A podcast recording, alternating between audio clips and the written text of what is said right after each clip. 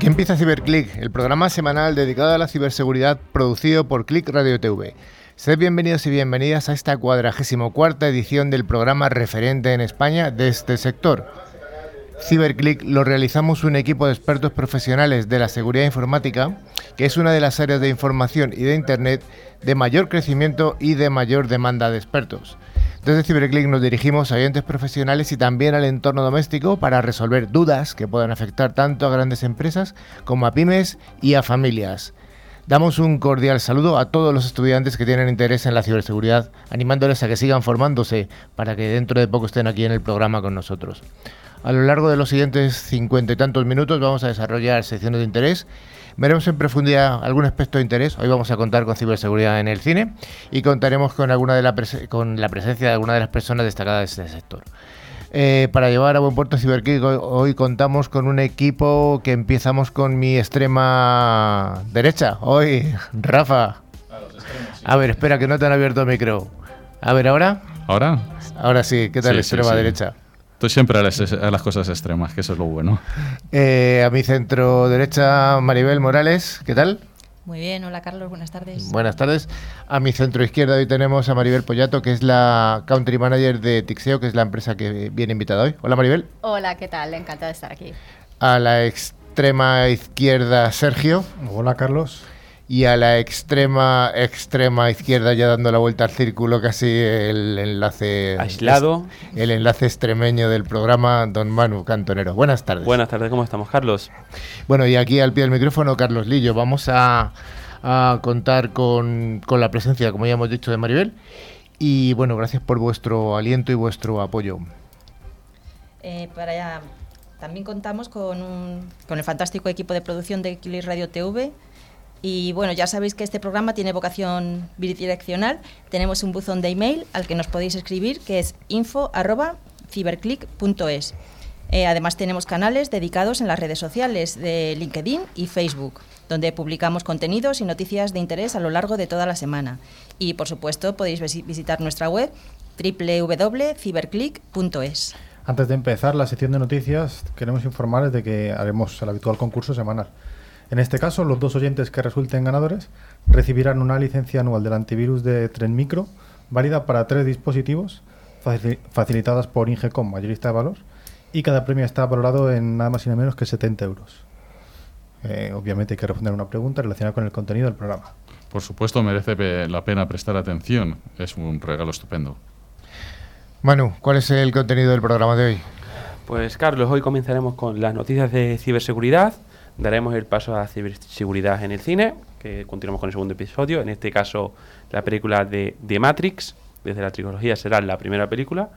Continuaremos con la entrevista a Maribel Pollato, Country Manager de Tixeo, y terminaremos con nuestro habitual concurso semanal.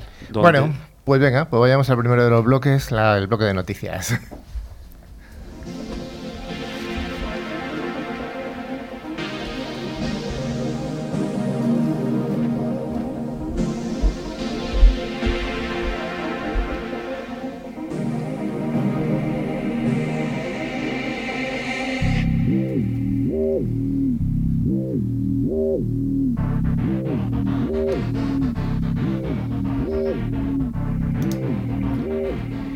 Maribel, ¿qué nos cuentas de los investigadores del proyecto Cero de Google que han encontrado vulnerabilidades en iPhones? ¿eh? Parece curioso, ¿no? Que los de Google encuentren vulnerabilidades en iPhone. Sí, pues según parece, este equipo de investigadores de Google describió y reportó a Apple la noticia hace varios meses para que fuera solucionada. El caso es que descubrieron cinco de los que ellos mismos denominaron como cadenas de exploits, que relacionaban 14 diferentes vulnerabilidades que permitían ir saltando dentro de las diferentes protecciones de cada capa del sistema operativo. Sí, al final lo que hubiera conseguido un cibercriminal en caso de, de que hubiera descubierto esto y lo hubiera explotado, sería tener el control total del dispositivo, del, iPhone en conjunto, incluyendo accesos a cualquier, cualquier dato que, incluya, como incluso conversaciones cifradas como pueden ser las de WhatsApp o Telegram, eh, obviamente con un texto en claro, claves, certificados, cualquier tipo de, información, incluso hasta la localización en directo del terminal. Sí, bueno, Apple no ha sacado ningún comunicado oficial al, al, respecto, pero en la actualidad, con la versión 12.1.4, pues ya lo solucionó, ya ha salido solucionado. Bueno, esta semana pasada yo creo que ya ha salido la 13 y ahora sale la 13.1, además enseguida saldrá que yo creo que hay alguna noticia referente, ¿no? Sí, después vamos a comentar también que la 13 no está tampoco exenta de, de errores. Normalmente suele ser recomendable esperará siempre la versión de iOS, la que sea punto uno. La punto uno, La punto cero suele ser. La punto cero es un peligro viviente, viviente ¿no? La siguiente noticia nos habla de que los Estados Unidos demandan a Snowden por publicar una noticia para evitar que saque dinero por ello. Sergio. Bueno, todos sabemos quién es Edward Snowden, ¿no? Imagino que bueno, es un antiguo empleado de, de la NSA y de la CIA que en 2013 firmó bueno, una cantidad de datos tremenda y desde entonces pues obviamente se ha ganado la enemistad de por vida de Estados Unidos y está refugiado en, Rusia. Sí, pues Snowden ha publicado su autobiografía que se llama Vigilancia Permanente y en ella cuenta parte de los métodos que usaban, en este caso los estadounidenses, para espiar de forma masiva a los ciudadanos. Eh, pero para USA esto tiene algún problema, pues aparentemente el Departamento de Justicia, que es el demandante, no está en contra del contenido ni de la distribución del libro, sino que está en contra de que el autor reciba el más mínimo beneficio por la venta del, del libro. O sea que los americanos dicen, oye, este tío no se ha filtrado datos, bastantes datos, se ha ido a Rusia y encima se está lucrando. Y esto parece ser que es el problema, ¿no? Uh -huh. sí. sí. no por la distribución, sino para que no, no beneficiarse de, violando la confidencialidad que, que es firmó. lo que tiene cuando te ganas un enemigo como, Trump. como ese, como Trump en este caso. como Obama en su día. Claro. Pero es curioso, no dice que lo comente, sino que no saque beneficio de ello. Claro. Sí, hombre, la libertad de prensa existe. Eh, Estados Unidos es uno de los valores que tiene, ¿no? O sea, que en su constitución no sé en, cuál, en qué enmienda, porque nunca me acuerdo si es la 1, la 2, la 3, la 4 o la 5. Vi hace tiempo un programa en la tele que salió un tonto español diciendo me acojo a la quinta enmienda. Sí. Eso es tremendo. Eso es muy americano. sí.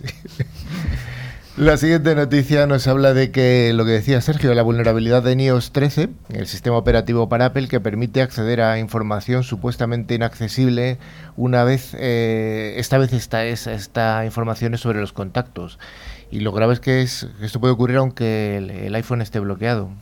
Pues sí, José Rodríguez, que bueno, se le conoce como vídeo, vídeos de Barraquito en YouTube, y, y, V Barraquito en Twitter, vamos, que tiene dos canales, y ha descubierto y reportado a Apple una vulnerabilidad en la primera versión de iOS 13, o sea, la iOS 13.0, que permite acceder a cualquier usuario a información de los contactos.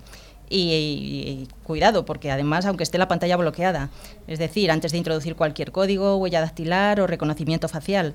Eh, esta noticia la reportó en julio, pero Apple no ha corregido el fallo para la versión que publica hoy, con, precisamente el 19 de septiembre. En su lugar, lo hará para la 13.1, que se lanzará el 30 de septiembre.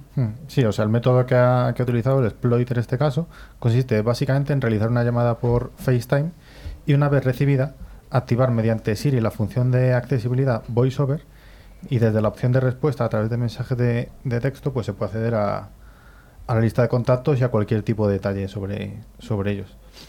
Es, es, curioso porque, claro, este, este es un desarrollador que ha utilizado la versión beta. Ya. La publicado todavía no está. Ya, o sea, y, este, y sí. que a pesar de haberse lo reportado a Apple, hasta la 13.1 no han confirmado que no lo van a solucionar.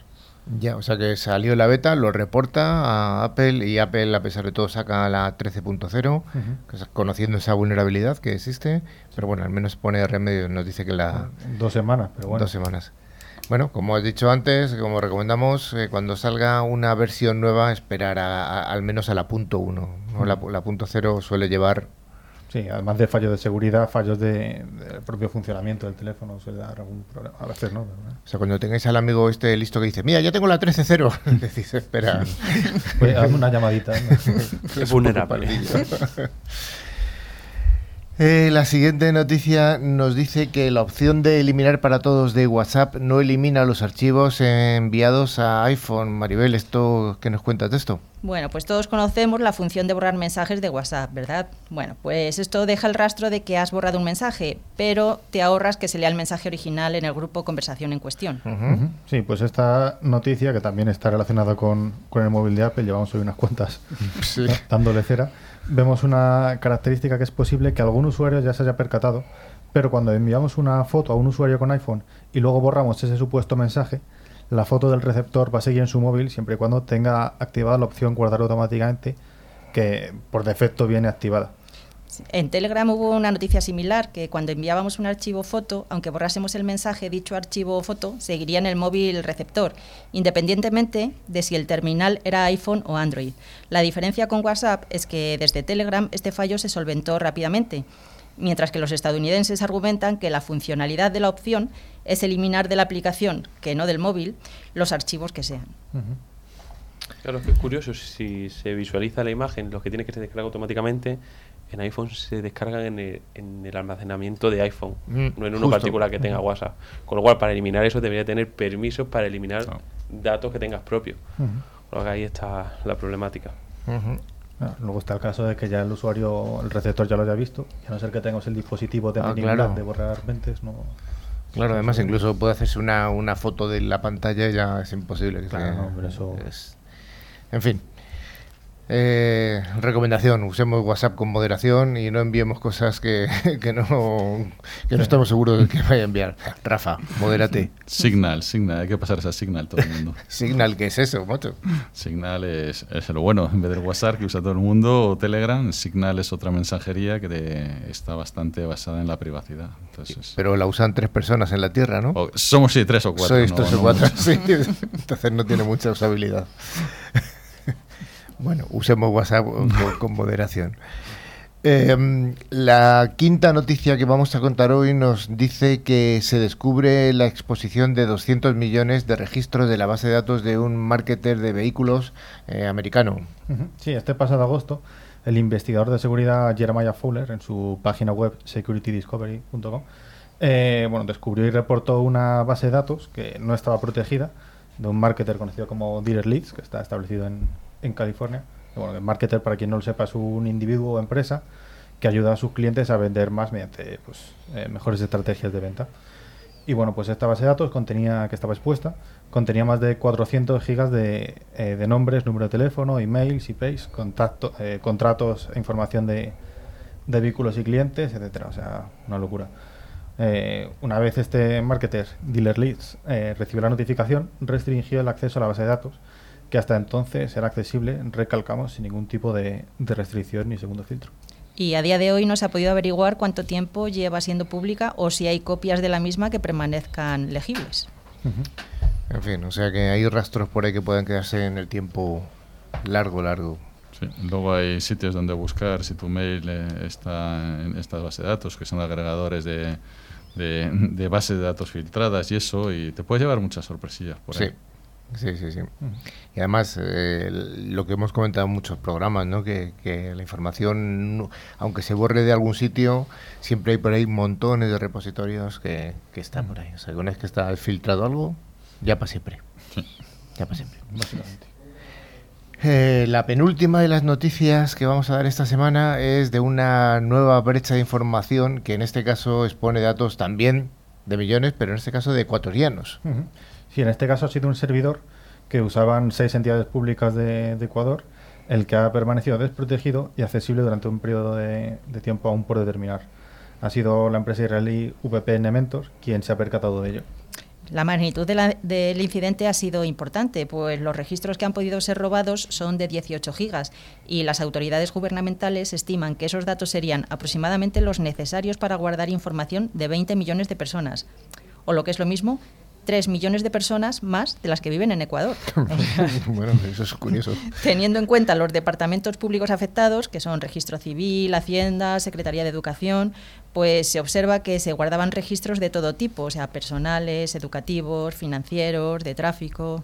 Sí, Vale. bueno, en este momento no se tiene constancia con datos de que haya de que se haya producido un robo, pero es que ya sabemos que, que los criminales buscan por activa y por pasiva todo tipo de datos online. Así que bueno, esto ya es mi opinión, pero la probabilidad de que hayan sido robados, robados en algún momento, en su totalidad o, en su, o, o parcialmente, tanto lo de esta noticia de Ecuador como la anterior de, de Dealer Leads es relativamente alta. Yo lo que no entiendo es cómo esta base de datos, así con estos datos, no, no, no, están- no permanecen cifradas. Evidentemente. Es una El cosa cifrado que, de, de información es algo que, que es algo tan sobre que lo todo vemos tan temas de administración pública, que eso No sé. Con algún cifrado con, o con alguna herramienta de IRM o, por supuesto, que herramienta de DLP. En fin. O, Sí. por ejemplo, estar monitorizando si los servidores donde están guardados estos datos tienen vulnerabilidades o algo que puedan atacar. ¿sabes? Que es por donde yo creo que debió de venir los ataques. Sí. Desde luego que en todo este tema de filtraciones la prevención es importante, pero bueno, si tienen medidas eh, para controlar esa dista- a, a distancia esa información cuando si, si la tienes cifrada, pues, pues puede, ah, puedes mejorar, pero si no, estás vendido. Y la última de las noticias es una noticia bonita. Es una noticia bonita que además eh, viene de la mano del, eh, del proveedor de los eh, antivirus que regalamos a partir de hoy, que es Tren Micro. Y nos dice que Tren Micro va a colaborar con la Fundación Conecta en el torneo número 16 de Padel Benéfico. La recaudación íntegra será donada a la asociación 11Q España con el fin de apoyar a las familias afectadas por el síndrome de Jacobsen para fomentar la investigación y concienciar a la sociedad de esta enfermedad rara que es eh, genética y que como todas las enfermedades raras pues como no tengan mucha mucho dinero por medio no, no se investigan. Así que bueno damos un premio nosotros a Tren Micro que luego nos dará el premio para los para los escuchantes. Espectadores. pues hasta aquí la sección de noticias y vamos a pasar a, a la siguiente de las secciones, la sección hoy ciberseguridad en el cine.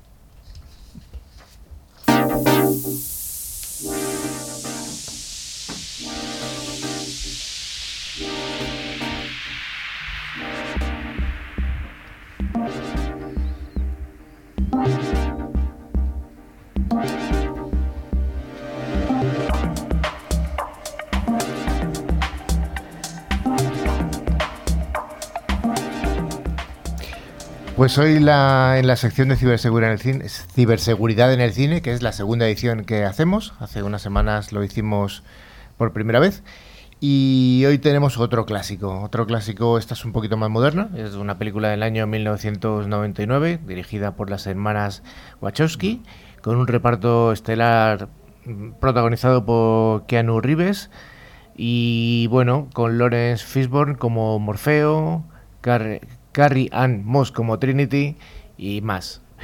Tuvo cuatro premios Oscar en 1999, que fueron de estos Oscar que dice que son Técnicos. técnicos, pero son cuatro, eh, que fueron edición, sonido, efectos de sonido y efectos visuales.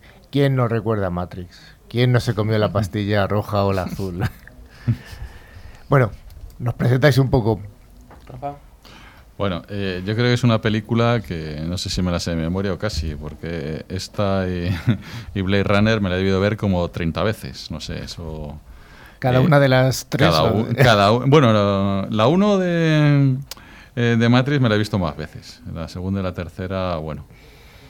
Menos. Y lo mismo se estrena una cuarta que están diciendo, pues bueno, no sé, ya, ya veremos. Cada, Bueno, Me hoy solo, vamos a- hoy solo dedicamos a la, La primera. Hoy solo a la primera. Bueno, la primera, ya sabéis, eh, el señor Anderson, eh, Keanu Reeves, eh, Neo, es un programador informático de una gran empresa y por las noches se dedica pues, a otras cosas. Entonces, él está obsesionado con, con que eh, hay, hay una cosa que no le cuadra, que, que es Matrix. Entonces, él eh, lo que pretende es mm, hackear Matrix y ver qué, qué es lo que realmente está, está pasando.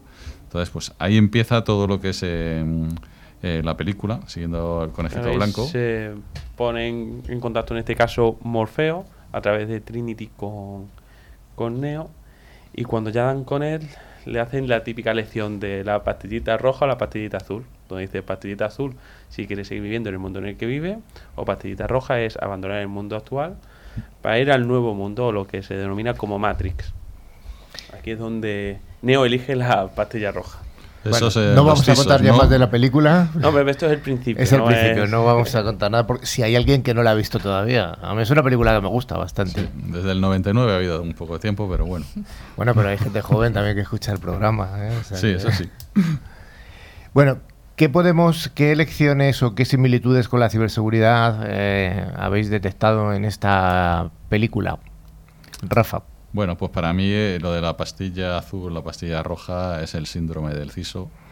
Eh, ¿Cuáles se toma? ¿Qué, qué pastilla te tomas? Eh, ¿Cuántas veces vas a una empresa y te dice, no, si yo lo tengo todo bien? Ese es el que toma la pastillita de sigo igual, sigo en mi Matrix.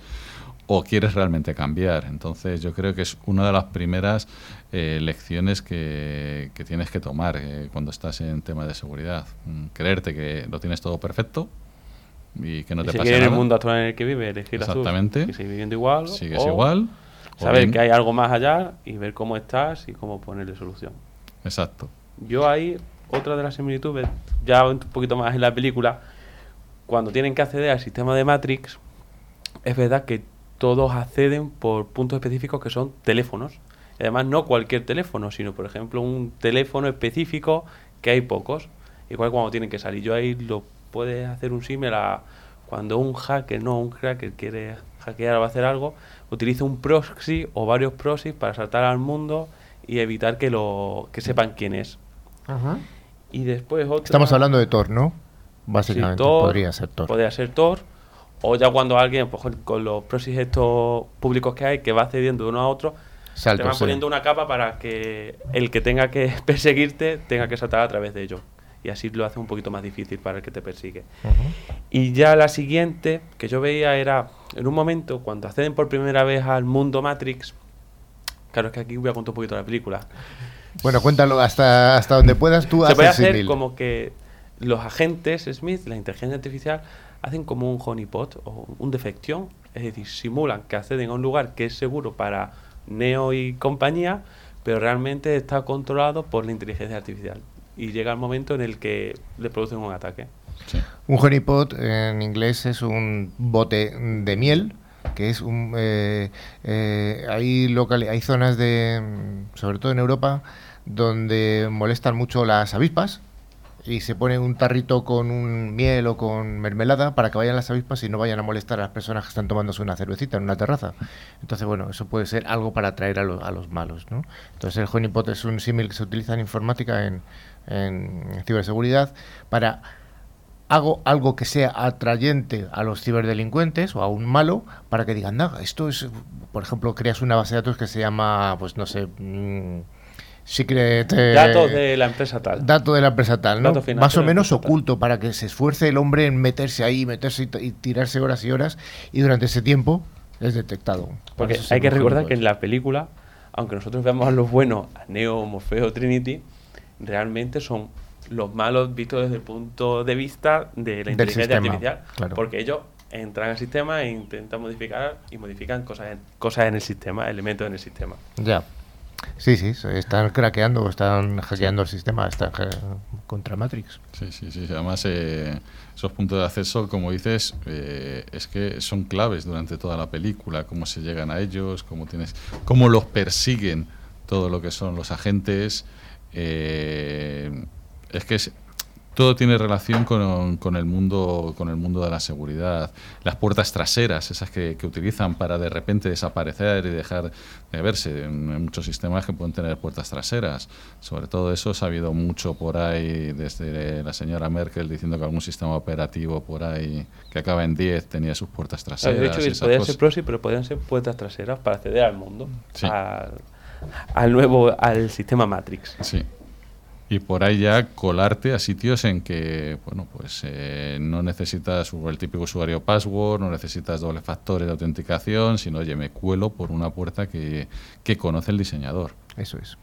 Eso es verdad que de ese tipo, lo que sería el constructor, ¿no? De que creó el sistema, se habla ya en las siguientes películas, que no se hablan en esta. Cuando sigamos con las distintas series de películas, comentaremos más en qué consiste esto y cómo lo hacen. Pues sí. ¿Alguna cosa más así que os haya destacado, que os haya causado curiosidad? A mí la parte de la inteligencia artificial sí que también no tiene no es tanto de ciberseguridad, pero sí que no es verdad. La guerra, como comenta, la guerra de los dos mundos, ¿no? Sí. Neo se da cuenta que la inteligencia artificial es la que cosecha a los humanos para poder sobrevivir. Hubo una guerra donde pelearon tanto la inteligencia artificial como los humanos y ganó la inteligencia artificial. Y desde ahí utilizan a los humanos, están en granjas donde consumen su calor para poder sobrevivir ellos. De todas manera en la película se explica, o sea, sería ver la película y va a quedar muchísimo mejor. Además lo de la inteligencia artificial siempre lo utilizan en, muchos sitios, ¿no? En muchas películas, en Asimov con todo con toda la saga de, de Yo Robot, al final son inteligencias, eh, no son inteligencias humanas, son inteligencias artificiales. Eso es una cosa, hay muchas películas que están en torno de la, gran, de la IA que, que quiere atacar o que quiere dominar al ser humano. Bueno, yo pondría algo mucho más simple, una televisión y algo de eso, menos inteligente y seguro que los dominaba más, pero bueno. eso. la película trata de eso, ¿no? De encontrar ese elegido que pueda darle la vuelta a la lucha que ya tiene perdido la humanidad contra las máquinas. Ahí, antes hemos hablado del honeypot y hemos hablado de una palabra que es deception en inglés. Es, es una, la típica palabra que, se, que tiene una falsa traducción. Deception, pues, pues si la ves a alguien que no sabe mucho, dice decepción. No, no significa eso. Decepción significa engaño. Entonces son sistemas para engañar, para engañar a los malos. Realmente este tipo de soluciones o sistemas lo que te, te crea un entorno altamente creíble que imita pues la red de una organización junto con sus servidores, en, todos los nombres de usuarios que tiene, para que el atacante caiga ahí, no te reviente el sistema actual y tú puedas aprender cómo ataca y qué acciones toma. Y de esta manera tenerlo controlado. Hay fabricantes de ciberseguridad que se dedican a, sistemas de decepción. hay soluciones concretas para esto. O sea que esto está estudiado y hay gente. No hay gente que se dedica a eso y son soluciones bastante potentes. complicadas. complicadas, no es para cualquier organización, sino para una organización que tiene un grado de madurez en el mundo de la seguridad y ciberseguridad bastante elevado. ¿Alguna cosilla más? Que se os ocurra a alguno de los invitados que están, de los colaboradores. ¿Te os ha gustado la película, Maribel? Sí, sí, es muy interesante. Es muy interesante. Sí, me ha ¿Te acordabas de haberla visto hace muchos años? Bueno, hace 20 años. Sí, sí, claro. Es verdad, 20 años tiene la peli ya. Sí. yo es verdad, yo la estuve buscando el lunes para verla y en Netflix estaba solamente la tercera, en Movistar Plus estaba la tercera y tuve que ir a HBO para poder ver las tres, ¿sabes? Así que si la estáis buscando, en HBO, HBO está. ese no lo tengo yo, ese ¿cuál, has dicho? ¿Tú lo habías visto antes, Sergio, la película? Sí, sí, claro. Eh, Había que darle un repasito. ¿Y darle, verlos con ojos de ciberseguridad os ha aportado algo? Yo sí, vamos, los dos comentarios que he dicho anteriormente, pero la verdad que no he visto tantos como en otras películas que hemos comentado. Sí, sí. El código de rastreo que le meten a Neo para, para perseguirle, eso es es una cosa que eso, además cuando te lo meten en el cuerpo, ahora lo estás viendo y dices, no me lo han metido en el cuerpo, lo llevo en, el bolsillo de la chaqueta, de la chupa, lo llevas, se llama teléfono. Entonces ahí te pueden rastrear, pueden mirar tus conversaciones. Eh, bueno, mm, es una, una, cosa que en el 99 lo mismo pues era muy fantástico, pero que ahora mismo se está haciendo.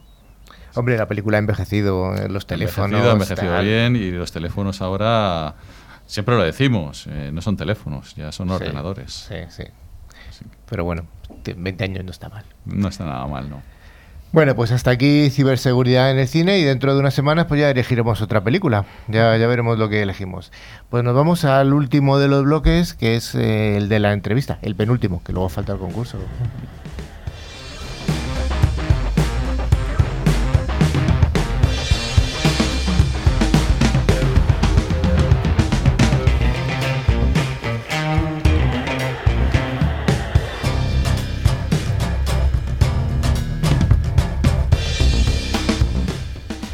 Bueno, pues aquí tenía a mi centro izquierda y sigue estando, no se ha movido, está aquí muy calladita. No, eh, Maribel Pollato, que era la, country manager de Tixeo, con una X entre medias.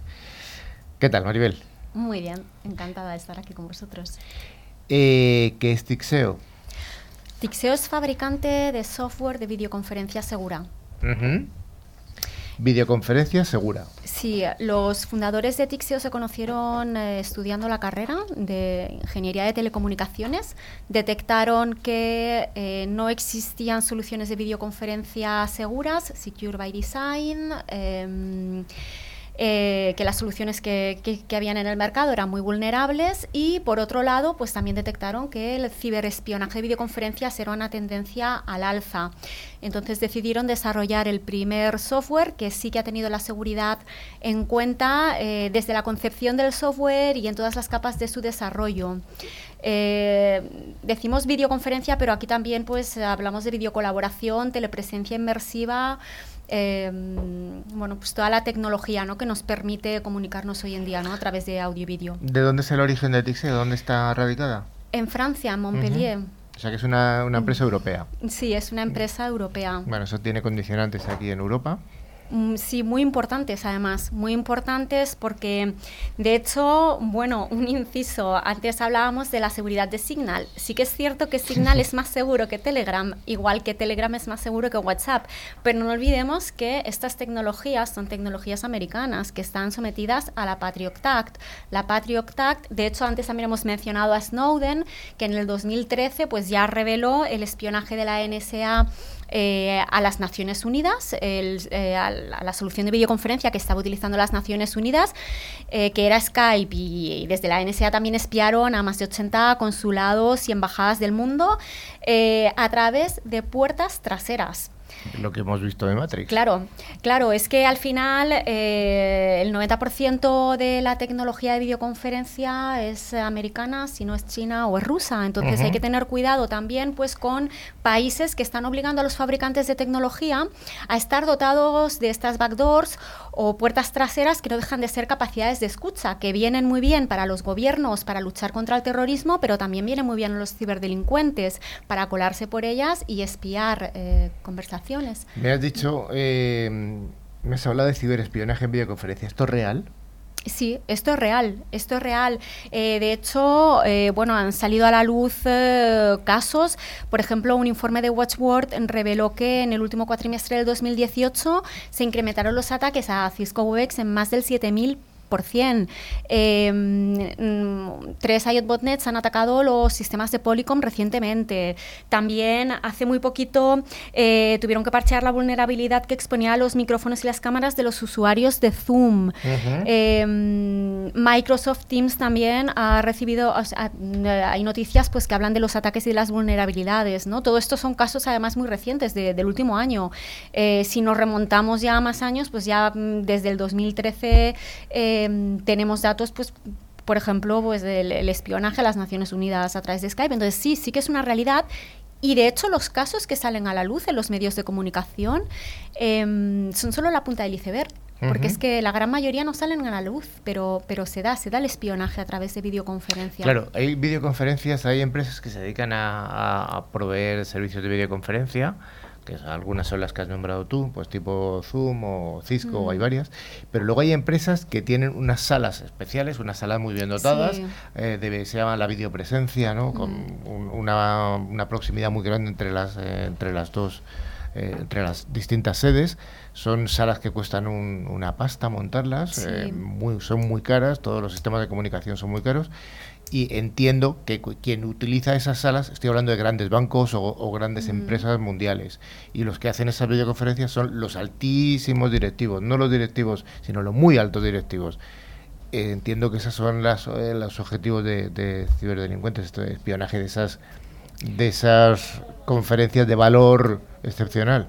Sí, sí, sí, obviamente. De hecho, eh, vamos, los clientes de Tixeo en muchos casos están utilizando otras soluciones de videoconferencia, pero la alta dirección está utilizando Tixeo. O sea, Tixeo a día de hoy está conviviendo en empresas con otras soluciones pero mm, pues todo lo que son equipos de más de alta dirección, consejos de dirección que se realizan a través de, videoconferencia, sí que requieren de una seguridad extra, ¿no? Antes tampoco he mencionado un caso que fue súper sonado, ¿no? Que de Apple, FaceTime, que a principios de este año también tuvo que desactivar eh, las videollamadas grupales, ¿no? Y, eh, y, bueno, y sí que es cierto que a nivel usuario, pues eh, el uso tanto de WhatsApp, Telegram, Signal, vamos, yo no me fiaría de ninguna de estas, ¿no? En serio. Rafa, tú tampoco. No, no te fías, pero es que al final lo usas. La cosa es, que pueden tener puertas traseras. Quiero decir, al final están sometidos a la Patriot Act y no sabes nunca si pueden estar mm, dotados de puertas traseras o no, o qué, pero la ley existe, ¿no? Entonces. Oye, Maribel, ¿cuáles son los principales vectores de ataque que hay en videoconferencia? Pues eh, precisamente em, este año estuve en el Foro Internacional de Ciberseguridad, donde vinieron los expertos de todo el mundo y eh, se hablaba mucho precisamente de puertas traseras ¿no? y de, de, apostar por tecnología europea, porque en Europa por suerte todavía no tenemos leyes que obliguen a los fabricantes a a, dotar a la tecnología de, estas backdoors. Entonces, número uno, puertas traseras, que ya las hemos mencionado. Em, número dos, eh, un ataque al servidor, porque lo que sucede es que las comunicaciones o los flujos de audio, vídeo y datos al pasar por el, por el servidor se descifran y se, o sea, se mezclan y se descifran. Entonces, no, eh, estos flujos no, no, pasan cifrados por el servidor. Un ataque al servidor accedería a estas comunicaciones y esto es simplemente pues, por un tema del el consumo de ancho de banda en entorno multipunto, ¿no? que lo hace inviable, hace inviable que pasen de forma independiente. Eh, con lo que es la videoconferencia tradicional. ¿no? Eh, otro vector de ataque es la inyección de un falso certificado. Mm. Esto se da mucho, pues, por ejemplo, en tecnología WebRTC, eh, a través de navegador. Em, pocas soluciones también están verificando toda la cadena de certificación para evitar esta inyección de un falso certificado. Otro vector de ataque puede ser un puerto abierto. También, pues la mayor parte de estas em, de esta tecnología de videoconferencia tradicional, que en muchos casos está basado en protocolos IPH323, requiere de la apertura de infinidad de puertos en los firewalls, ¿no? Entonces, por un puerto abierto también se puede colar un, un ciberdelincuente. ¿Alguna eh, sí que destaques más? ¿Algún otro, algún otro vector de ataque que, tengas ahí en la recámara? Decir, este también se suele utilizar. Bueno, también el tema del acceso seguro a las reuniones, ¿no? Eh, hoy en día pues se puede infiltrar cualquiera que tenga el enlace en muchos casos ah. a... Eh, entonces esto es interesante, ¿no? Que el acceso a la reunión pues sea seguro y que los participantes se tengan que autenticar. Em, Lo que pasa es que cuando alguien te pasa eh, un enlace para unirte a una reunión, en principio ¿Es, es, es unívoco o, está abierto? Bueno, si alguien accede a ese enlace, ya sea porque tú se lo pases o ya sea pues te lo han enviado por email y accede a tu email, eh, cualquiera que tenga acceso a ese enlace puede acceder a, la, videoconferencia, ¿no? Entonces también es importante que el acceso sea seguro, ¿no? Pero vamos, yo básicamente diría pues, a través del servidor, porque las si acceden al servidor van a acceder al audio, al vídeo y a los datos, porque no pasa cifrado, puertas traseras, puertos abiertos. Eh, sí, bueno, también es interesante, lo que pasa es que esto ya no sería un vector de ataque, ¿no? Pero si el software además se actualiza automáticamente para que el usuario siempre tenga el último parche de seguridad, esto ya es un plus, ¿no? Porque muchas veces no está actualizado el software y pues también lo hace más vulnerable ¿no? para un ciberdelincuente. Oye, ¿qué hace diferente una solución de videoconferencia securizada de una de una de un servicio de videoconferencia estándar? Pues eh, básicamente es esto, es que con eh, la solución segura estás protegiendo la confidencialidad de las comunicaciones y con una que no es segura no lo estás haciendo. Entonces, mm, para evitar que te espíen, con una solución que no es segura, lo que suelen hacer muchas empresas es limitar el uso de la videoconferencia o no comunicarse a través de videoconferencia. Bueno, como digo yo, si obviamente la solución la metes en un búnker, eh, no te van a espiar, pero es que tampoco te puedes comunicar, ¿no? Entonces, hoy en día que vivimos en la era del la movilidad, del Bring Your Own Device, que lo que quieres es, bueno, que de hecho la nube y, el, y eh, la movilidad eh, se han cargado el perímetro de seguridad de la empresa y lo que quiere el, directivo y el ejecutivo es poderse comunicar libremente y no estar eh, limitado a una VPN, ¿no? La, que la comunicación por videoconferencia no esté limitada a una VPN, que en un momento dado se puedan comunicar con un cliente, un proveedor que no esté dentro de esa red privada, ¿no? Entonces, esa es básicamente la diferencia, ¿no? Que una solución segura te da mucha más libertad y... ¿Y cuáles son los costes en cuanto a, a que necesidad de instalar una aplicación o ¿Hay que instalar algo para ir a una solución de este tipo? No, precisamente además, eh, bueno, Tixeo eh, no necesita derechos de administrador, o sea, el despliegue en la empresa es súper rápido.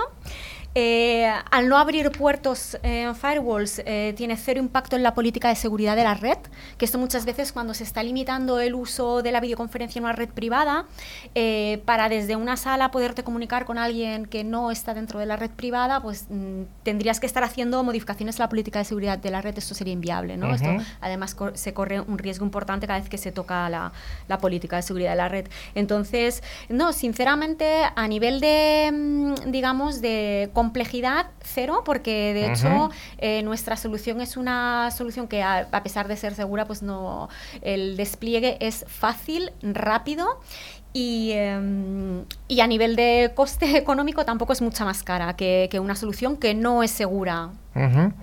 Em, ¿dónde, ¿Cuál es tu ámbito de responsabilidad dentro de Tixeo?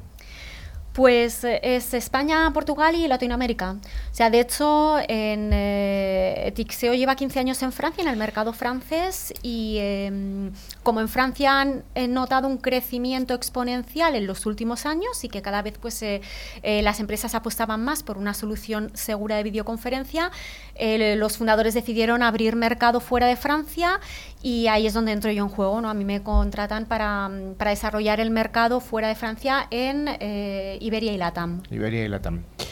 ¿Y tienes algún caso de éxito ya que puedas contarnos? Supongo que no podrás contar todo, pero alguno tienes. Sí, eh, sí, bueno, tenemos casos de éxito. De hecho, bueno, hace poco salió un comunicado de prensa y eh, hablando del caso de éxito Orange, eh, tenemos también trabajamos con eh, con Tales, con el Consejo de Seguridad Nuclear, con Vibrown. Vibrown, pues todo lo que es telediálisis lo hace con Tixeo. Al final es, sí que estamos notando que dentro del, sector de la telemedicina, para preservar la confidencialidad entre médico y paciente, se le está dando mucha importancia a la seguridad de las comunicaciones.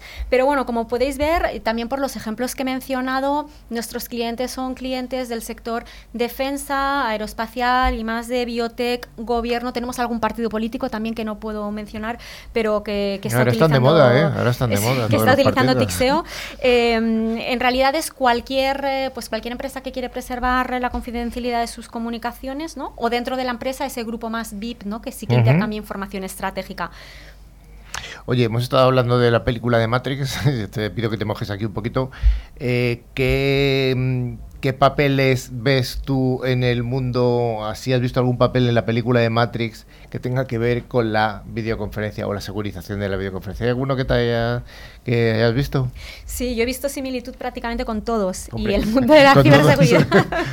la verdad es que no había visto la película, he de decir que también este fin de semana... no la habías visto? No, la había visto y este fin de semana la he visto también a través de HBO. Y eh, bueno, pues para empezar por el protagonista, por Neo, Neo pues eh, yo creo que es el típico CISO o CIO que se ha tomado la pastilla roja. Eh, Morfeo yo diría que es el CEO de una empresa que se ha tomado también la pastilla roja. Trinity es ese hacker ético que está dentro del equipo del CISO, ¿no?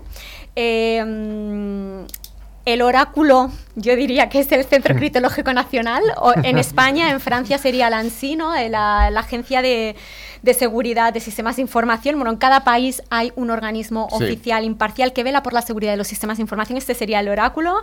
El niño de la cuchara seríamos los fabricantes de software seguro. ahí estás tú. que ahí estoy yo, yo soy el niño de la cuchara, que tenemos que estar evangelizando y, haciéndole ver pues a los CIOs y a los CISOs que todavía no se han tomado la pasilla roja y, se han tomado la azul y siguen en Matrix, que... Mm, pues que sí, que la realidad es otra. Y eh, bueno, los agentes, obviamente, el agente Smith, Brown, Jones, estos son los, eh, los ciberdelincuentes, pero para mí un personaje que, que, me ha gustado mucho es Cipher, ¿no? Cipher es ese CIO, ese CISO que todavía no se ha tomado, bueno, que no es que todavía no se haya tomado la pastilla roja, sino que se ha tomado la azul. Entonces, él vive en otra realidad, él prefiere no ver, bueno, y muchas veces incluso lo que sucede es que no quieren ver esa realidad, aún sabiendo que existe, no la quieren ver, porque así se vive mejor, se vive más feliz, más tranquilo, pero eh, al final, ¿qué le pasa a Cipher? Que muere, muere. Entonces, a veces es mucho mejor... Hombre, no cuentes la película, no la de No, no, pero eso pasa al principio, no pasa nada. No pasa al principio.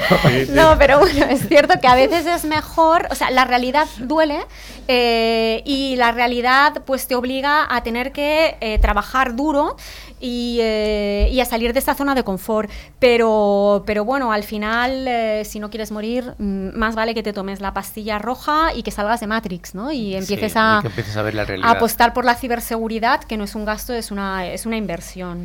Siempre lo decimos, que lo, lo costoso es que te ataquen, no protegerte para el ataque. Eh, Dime. Un voto de 10 para el Jimmy que ha hecho Maribel con la película, ¿eh? Sí. Muy interesante, me ha gustado mucho, ¿eh? Te ha gustado. Gracias. Oye, eh, otra preguntita que, te, que, me gustaría hacerte más, más ligada a, a, la tecnología es que, bueno, si tú le vas preguntando a cada uno de los fabricantes de videoconferencia, te van a decir que son seguros. Eh, Cuéntame tu impresión, ¿son mm. seguros? Claro, a ver, aquí eh, lo, que, lo que sucede es que eh, hay mucha desconfianza, porque muchas veces eh, se transmite un mensaje que no es real y, em, y, eso hace que en el cliente final ya haya esta falta de credibilidad, ¿no? A mí me han venido a decir, sí, claro, todos los fabricantes de software sois seguros, todos sois secure by design, todos cifráis, todos tal. también es verdad que muchas veces por parte del integrador y del intermediario, pues se ha dicho que un software era cuando no lo era. A ver, la realidad es que software secure by design todavía es escaso en el mercado, porque un software secure by design requiere que el desarrollador de software además sea un experto en ciberseguridad. Esto es un talento escaso y mucho más caro. Por otro lado, el mercado todavía tampoco está muy consciente del tema y no lo está pidiendo. Entonces, existe poco software secure by design. Ese es el reto de los fabricantes de software. En videoconferencia, a día de hoy, Tixeo es el único que lleva en su ADN la seguridad. Em, entonces, ¿qué sucede? Que em, hay una serie de, características, pues, por ejemplo. Que, el tema del cifrado, el tema de que, no tenga puertas traseras, que no abra puertos, que se actualice automáticamente, que, mm, verifique toda la cadena de certificados, que el acceso sea seguro. Todo, todo esto que hemos mencionado antes, bueno, partición de reuniones es interesante también, porque muchas veces eh, también lo que sucede es que eh, cuando tú has estado en una videoconferencia y ya has intercambiado documentos, eh, todo ha quedado, o un chat, ya se está intercambiando cualquier tipo de comunicación, luego todo queda guardado en el servidor o en algún sitio. Con Tixio hay partición de reuniones, con lo cual cuando se acaba la videoconferencia todo desaparece. Pero bueno, todas estas características mm, al final eh, es como que el cliente final, que muchas veces no es técnico, no es un experto en ciberseguridad, se las tiene que creer. Entonces, para responder a tu pregunta, aquí yo siempre le digo al, al, cliente final, mira, no te fíes ni del fabricante, ni del eh, integrador, ni de nadie que te esté hablando de un software seguro, salvo si es un organismo oficial totalmente imparcial que vela por la seguridad de sistemas de información. Yo aquí, aquí le preguntaría al CCN en España, al ANSI en Francia, eh, y una cosa para mí, una cosa que es importantísima es que se fijen en los sellos de, y en las certificaciones y en las calificaciones de estos organismos a los eh, fabricantes de software. Tixio está calificada y certificada por la ANSI. Para certificarnos tuvimos que pasar durante seis meses todos los pentest del equipo de hackers éticos que tiene la ANSI, ¿no? que es lo mismo que hace el CCN aquí en, España. ¿no? Entonces, eh, si verdaderamente ven que tu software no, es seguro, ni te certifican ni te califican. Aparte, eso es una certificación que está viva, la tienes que ir renovando continuamente Entonces, para mí, la mayor garantía de seguridad de un software, para saber si un software es secure by design o no, que miren si tienen un sello, aquí en España el CCN o si es francés, pues de ANSI. Eh, este tipo de, avales, eh, para mí, mm, son los que no te van a mentir jamás. Yo estoy bastante de acuerdo con lo que dices porque además esta semana se ha publicado, el CCN ha publicado, eh, no vamos a decir la marca, porque no están aquí, han venido, han estado en el programa ya hace tiempo, eh, eh, cuál era eh, la solución de comunicación de MDM seguro, o de EMM mejor dicho, que estaba certificado para cumplir con el esquema nacional de seguridad español en nivel alto. Y bueno, pues sí que he estado con, con ellos, ha habido que hacer una, una certificación de Common Criteria y luego hacer además la certificación del CCN, que en este caso ha sido AP Plus quien lo ha hecho, ¿no? Y sí, sí que se y además nos han dicho que es costoso, ¿no? Que no es, no es sencillo y solo hay no es el producto vuestro, es otro fabricante para otro tipo de producto, pero sí que se pasan con bastante rigor este, este tipo de soluciones. Y aparte, aparte de que es costoso económicamente y costoso pues porque requiere una inversión de, recursos de la empresa, ¿no? O sea, nosotros a Lancy tuvimos que pasarles pues nuestro tuvieron acceso a nuestro código mm. fuente. O sea, verdaderamente te miran con lupa, ¿no? Em, Aparte de esto, eh, también es interesante, ahora que has mencionado como criterio, como criterio, digamos que es como eh, la homologación eh, para todos los países, ¿no? nosotros todavía el como criterio no lo tenemos, pero tenemos lo que sería la certificación en Francia, que sería la equivalente pues a la que te daría aquí el, el CCN, o sea, la previa a la Common Criteria, ¿no? Lo ideal ya sería una Common Criteria, ¿no? Pero bueno, sí que es cierto que ya con una calificación, una certificación, porque vamos, es que si no seguro no te, no te van a certificar, ¿no? Oye, Maribel, yo creo que ha quedado claro a, nuestros oyentes lo que es Tixeo. Solo, solo una pregunta tengo, se me queda ahí. Está, este es un programa de ciberseguridad. Eh, tú vienes a contarnos una solución de videoconferencia segura. Eh, nuestros interlocutores de la gente de ciberseguridad habitualmente son el CISO. ¿Quién es el comprador de una solución de videoconferencia segura? Yo entiendo que el CISO no es. Depende de la empresa. Depende. del tamaño de la empresa, depende del poder de decisión que tenga el CISO. Eh, yo me he encontrado de todo. Me he encontrado que puede ser el CISO, el CIO o el CEO. es que claro, depende. Nosotros también tenemos eh, mucha pyme como cliente. Ahí es el CEO. Y ahí, es, el CEO. ahí es el CEO, exacto. Bueno, Maribel, pues muchas gracias y ya volverás por aquí a contarnos qué tal te va la aventura al año que viene. Gracias a vosotros. Venga, gracias y vamos al último de los bloques, el bloque esperado por nuestra audiencia.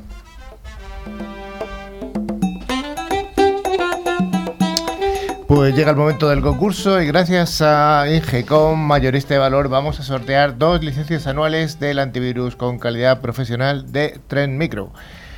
Hemos dicho que Tren Micro vamos a darlo a partir de esta semana y vamos a dar dos licencias, cada una válida para tres dispositivos, que puede ser un móvil, eh, un PC, una tablet, etcétera. Rafa, eh, siempre damos los premios. ¿Quién ganó la semana pasada? A ver, a ver quién ganó. Vamos a ver. Los ganadores de la semana pasada fueron Víctor García de Madrid y Ramón Segura de Sevilla. Enhorabuena a los premiados os enviaremos eh, el premio por email. Eh, cada premio consiste en una licencia, como ha dicho Carlos, para tres dispositivos: PC, Mac, tablet. Etcétera. Sí, lo enviamos por correo porque es, eh, es un código que tenéis que meter y entráis en la página web y si, quedáis habilitados. don Sergio, tenemos pregunta para esta semana. Llevas todo el rato dándole vueltas a la pregunta, ¿eh? ¿Es fácil o difícil? tenemos pregunta. ¿Cuál es la pregunta? Habemos pregunta. Va a ser, eh, ¿cuál es el organismo francés que certifica que TISE es una solución segura? Joder. Pues macho, lo has puesto. sí, ya se lo sabe, Maribel, pero aquí en España no están conocidos, ¿eh? Bueno, bueno, venga, merece la pena el premio, ¿no? Merece la pena, sí. Para concursar deberéis enviar un email a nuestro correo info.ciberclick.es, siempre las dos con y latina y terminado en CK, indicando nombre, dirección y teléfono, contestando a la siguiente pregunta. ¿Cuál es el organismo francés que certifica que la solución de Tixeo es segura? De entre las respuestas correctas soltaremos dos ganadores, admitiéndose respuesta hasta el 26 de septiembre. Así que, chicos, chicas, a concursar. Y que no se os olvide poner de dónde sois, que a veces que nos contestan y tenemos que repreguntar de dónde sois. Sí, bueno, también recordamos que tenemos abierto el email que ha dicho Manu, que es info para cualquier duda o sugerencia y además, bueno, también tenemos abiertas nuestras páginas en LinkedIn y Facebook donde publicamos noticias y avances sobre el programa, además de bueno, fotos, vídeos y cualquier tipo de documento de interés. Y podéis escuchar este podcast y los de los programas anteriores a través de plataformas como Evox, Google, Google Podcast o Spotify buscando la palabra Ciberclick. Pues sí, hasta aquí el programa. Eh, vamos a despedirnos de toda la audiencia que nos sigue escuchando semana a semana eh, a través de Click Radio TV, a través de las distintas emisoras eh, por toda España. Recordamos que son 47 medios ya. Y subiendo. Antes me ha dicho Maribel, no, no voy a decir de dónde, pero me ha dicho, tenéis una emisora en mi pueblo. no voy a decir de dónde, pero sí que la tenemos. Bueno, estimada audiencia, hasta aquí ha llegado Ciberclick. Esperamos haber cumplido nuestra parte del contrato y que el programa haya cumplido con todas vuestras expectativas. Damos un cordial saludo a toda la audiencia que se sigue incorporando semana a semana. Un saludo a todos los estudiantes. Un abrazo a todos y a todas y hasta la siguiente edición de CiberClick. Rafa. Hasta la próxima semana, amigos. Maribel. Hasta el próximo día, adiós. La otra Maribel. Hasta otra ocasión. Sergio. Adiós. Y Manu. Hasta luego, chicos. Adiós.